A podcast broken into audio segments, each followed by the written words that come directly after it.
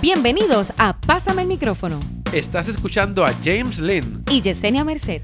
Pásame el micrófono es el podcast sobre temas de redes sociales, mercadeo digital, tecnología y herramientas innovadoras del mundo digital. Además, conocerás a protagonistas de historias de éxito, quienes contarán sus experiencias en los medios digitales y todo esto para que te sirva de guía y ayuda en tu vida personal, pero sobre todo profesional. Pásame el micrófono está disponible en las principales plataformas de podcast y aplicaciones de música. Síguenos en Facebook y suscríbete a nuestro canal de YouTube. Y ahora damos comienzo al episodio de hoy de Pásame el micrófono. Bienvenidos a Pásame el micrófono, este es el episodio número 29 y estoy eh, pues dándole vida un poquito a, a, lo que es la Navidad, porque estamos ahora en una celebración que es en Navidad, pero es una celebración también de, un grupo que da, da sentido a lo que hacemos en Pásame el Micrófono, que es documentar todo lo que se hace en redes sociales, comunidades en línea, etcétera. Y estoy aquí con eh, Cheo, este José Coreano. Crea, bueno, vamos a decir creador, tú fuiste el que reuniste eh, al Coffee Lovers Club de Puerto Rico hace siete años, estamos en el aniversario. Eh, ¿Cómo estás? Pues mira, estamos bien. Coffee Lovers surgió 2012.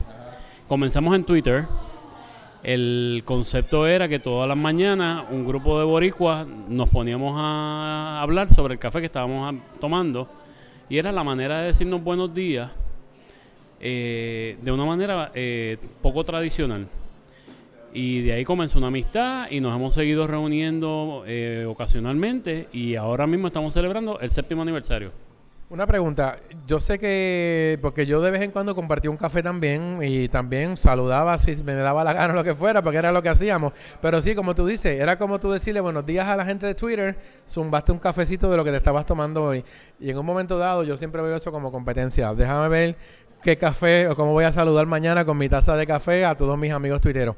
Pero ¿en qué, ¿en qué momento tú te diste cuenta que había mucha gente haciendo eso? Porque eso no fue algo organizado.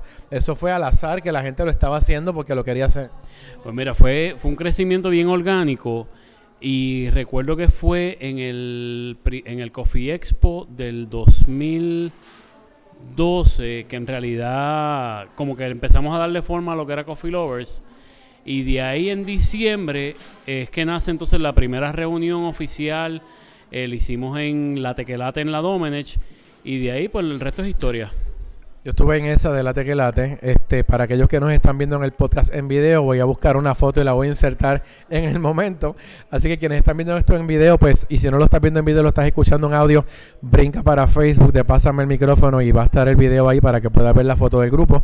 Eh, ciertamente fue mucha gente ese día, porque fue la oportunidad de que muchos se vieran las caras en persona, porque mm, yo conocía uno que otro por cosas que hacemos por ahí, pero en ese momento fue cuando se vieron las caras realmente. Eh, ¿Cuál fue entonces, vamos, se reunieron y quizás tú fuiste parte del grupo que los, que los, ¿verdad? Que propuso con, con, los demás que se juntaron. Pero ¿cuál fue entonces la motivación para que de ese punto en adelante yo viera que mensualmente íbamos viajando por Puerto Rico visitando otros lugares? Pues mira, en realidad era eh, una necesidad que teníamos como que de conocer el movimiento de café boricua. Eh, era un momento en que estábamos teniendo el crecimiento de una, una empresa multinacional y yo entendía que esto nos iba, nos iba a afectar el, el, el movimiento del café artesanal boricua. Y decidimos eh, todos los meses visitar un coffee shop distinto, siempre y cuando ese coffee shop utilizara café de aquí. Eso está bien interesante porque cuando la gente que me conoce empezó a ver que estábamos visitando lugares de café, Hubo gente que hasta me sugería sitios y yo le decía, no, no, no, no, es que no puede ser cualquier lugar. Tiene que ser un lugar que produzca o que, sirva café local puro, vamos a ponerlo así, no mezclado con ninguno y que esté confeccionado por baristas. Porque eso fue otra cosa. Tal como tú dices, la industria del café estaba despuntando con mucha fuerza en ese momento y este grupo sirvió como una manera de apoyar la industria y de darle seguimiento a aquellos... Eh, ver, aquellos baristas que se estaban destacando, aquellos lugares de café que estaban realmente creando un espacio distinto y, de repente nos convertimos en la fuente de información para todo el mundo. La gente quería buscar un coffee shop local, eh, preguntaban. Y, estamos precisamente grabando en Bourbon Coffee Shop en Guayama, que eso alguien me, mi nene me decía, pero ¿por qué vamos tan lejos? Pues que para nosotros quizás es lejos, pero para los que están allí es cerca. Pero ¿sabes cuántas veces me han preguntado a mí dónde hay un buen coffee shop en Guayama? O dando un buen coffee shop en Ponce, o un buen coffee shop en, en donde sea. Eh, el, por lo menos una vez a la semana nosotros recibimos un mensaje a través de las redes preguntándonos sobre negocios en un área en específico. Eh, y siempre les exhortamos a que busquen negocios que sean locales, que apoyen el, la industria del café local, que se que nos garanticen que el café que están utilizando es un café de aquí y que el, el agricultor está recibiendo una paga justa por el café que le están vendiendo. Y bueno, si alguien tiene duda de cómo conseguir un lugar como eso, se comunica con Coffee Lovers Club de Puerto Rico y le decimos dónde sí, porque a veces es complicado. Eh, podemos informarle sobre haciendas, sobre coffee shops. Eh, si usted tiene duda con relación al café de aquí, incluso en nuestra página de Facebook hay un post eh, donde se habla sobre las diferencias del café local, café puro, café mezclado y café importado. Y en este caso, eh, alguien me dijo porque no hacíamos un directorio. Yo le decía, el directorio de Coffee Shop no me interesa. Yo quiero que la gente nos pregunte.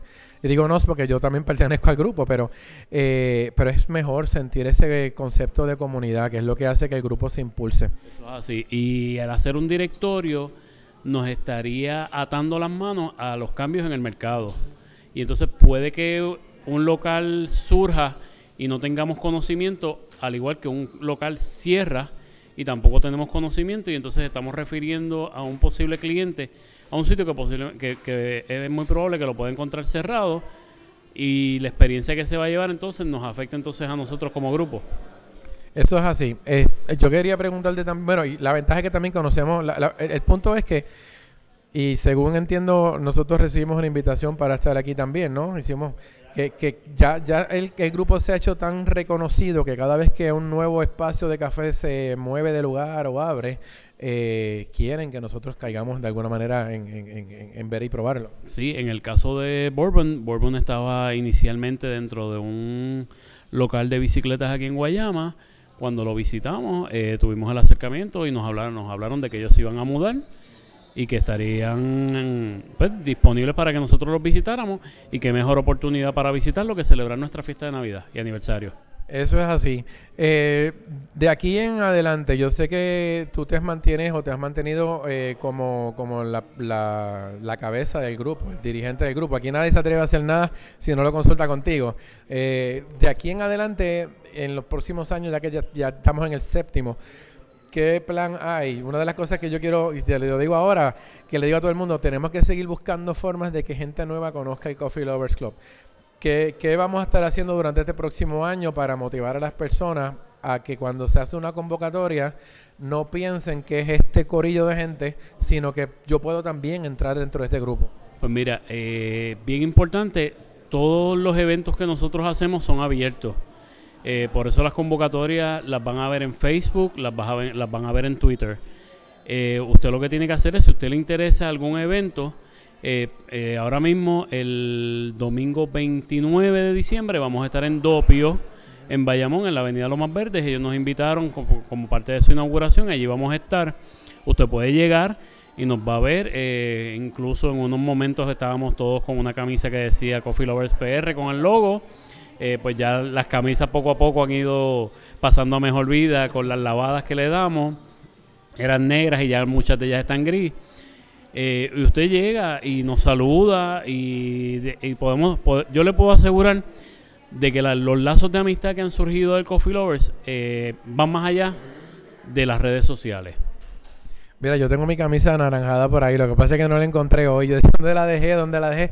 No pude conseguirla a tiempo para poder salir con ella. Así que, y de nuevo, a lo mejor si la encontraba tenía olor a guardado. Porque yo, sí, yo las trato de usar para los eventos que nosotros hacemos exclusivamente para que no se me dañen, porque me gusta que estemos identificados. Una vez tú andas por la calle con esa camisa, la gente siempre pregunta, ¿qué es esto? ¿Qué tú haces? ¿Por qué tienes ese nombre corriendo ahí? Y de alguna manera tenemos que buscar la forma de que nos vuelvan a imprimir camisas con los con los handles de Twitter, porque eso era bien importante. Eh, ya eh, era bien cool identificarse, porque aunque no lo sepan, de las primeras veces que nos encontramos eh, cara a cara, nadie se sabía los nombres de nadie. Nos conocíamos por los handles de Twitter. Sí, eh, es, el, eso fue una de las cosas que surgió de la reunión de la Tequelate, y era que eh, podíamos atar una, una cara al, a la agarradera o al handle en Twitter. Y lo que yo hice fue que se, se imprimieron unos name tags que decían hola yo soy y tenía entonces el handle de la persona. Pero estuvo cool realmente, porque entonces seguía siendo el que tú tenías que acercarte a la persona, a mirarle la cara, a ver que en el hand, ah, tú eres fulano, ah, tú eres mengano. Eh, y como tú dices, de ahí para adelante, si yo no estaba siguiendo a alguien, lo comencé a seguir, porque quien estaba viendo, quien estaba espiándonos a todos eras tú y el grupo de gente, mira, este también, este también, este también. Pero yo no estaba pendiente a eso de que recibí una invitación de alguien que me dijo que iba a haber una reunión. Yo realmente, inclusive en ese Coffee Expo, yo no me enteré de que, de que ya se estaba hablando de eso.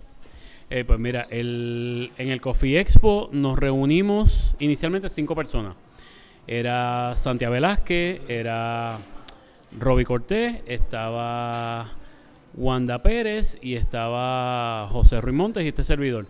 De ahí surge entonces la necesidad de convocarnos oficialmente por una reunión. Eh, fue la Tequelate, después vino Café Don Ruiz, Después vino Café Don Juan, cuando Café Don Juan estaba en sus inicios en el señorial. Eh, esa hasta la fecha ha sido una de las reuniones con mayor participación de sobre 35 personas. Y vuelvo y, repito, siete años después todavía estamos aquí. Eh, es bien importante que quien está viendo este video, quien lo esté escuchando, oye, eh, Facebook, Instagram, Twitter, arroba CoffeeLoversPR eh, contenido distinto en cada una de las redes. Eh, Twitter eh, se ha convertido en la red nostálgica. el contenido mayor lo van a ver en Twitter, en Facebook y en Instagram. Pero vuelvo y repito, van a tener contenido único para cada una de las redes. Yo los invito a que lo sigan y, y, te voy a decir una cosa que Coffee Lovers me ha dado, bueno, me ha dado interés más todavía por el café. Yo, yo entré en el mundo del café mm, bueno y bien hecho por un barista con eh, Roberto Mercado, hijo. Él fue el que me vio una vez, que me invitó a un coffee shop a hablar de un tema. Él me estaba haciendo una consultoría. Y de repente yo pedí un latte y cuando él me ve que yo agarro el azúcar para echárselo encima, me pegó un grito. no, tú tienes que probar el café primero para que agarres el sabor, el azúcar lo baña. Y de repente ahí como que empecé a caer en conciencia, que él se enteró de eso hace una semana. Él no sabía que, yo había hablado de eso antes por ahí. Eh, pero el punto es que te ayuda a apreciar más lo que es una taza de café. Agarré y tomé el curso básico de barista también.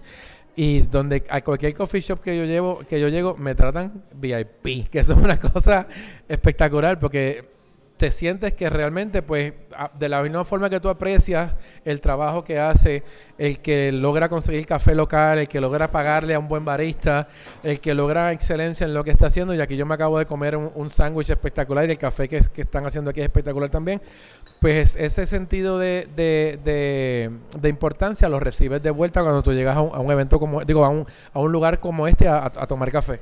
Eh, siempre el, el factor reconocimiento es bueno eh, y, es bien importante que sepan de que lo que nosotros estamos haciendo se hace de corazón.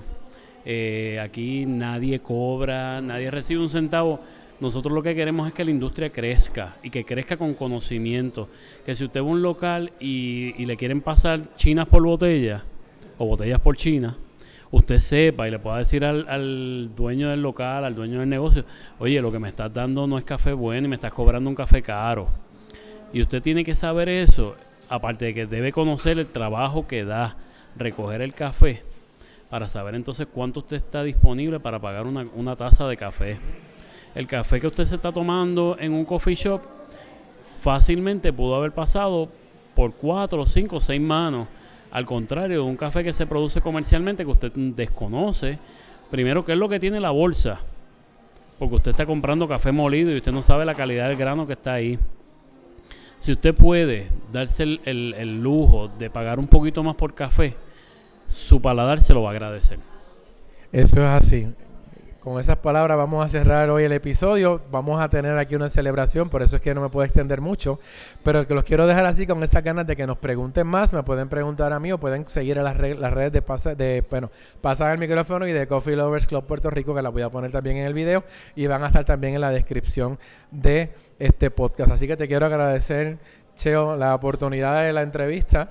Eh, sí, porque está súper ocupado y yo llevo una hora detrás de él y hasta que se pudo sentar y de aquí cuando cerremos el video no nos volvemos a conectar yo creo que hasta hasta que nos vayamos de aquí porque nos vamos a mantener haciendo pues nuestra celebración y busquen las fotos de lo que pasó aquí hoy también en las redes de eh, Coffee Lovers Club. Eh, Coffee Lovers PR, Facebook, Instagram y Twitter. Nos pueden dar un follow, nos pueden escribir, contestamos todos los mensajes. Nos tardamos a veces un poquito porque no somos muchos en, en la plantilla de manejo de redes, pero siempre se contesta cada uno de todos los mensajes. Así que muchas gracias a todos por estar aquí escuchándonos, compartan esta transmisión y nos vemos en la próxima edición de Pásame el micrófono. Suscríbete a nuestro podcast. Búscanos en iTunes, Anchor, Google Play Music, Spotify o a través de tu agregador favorito.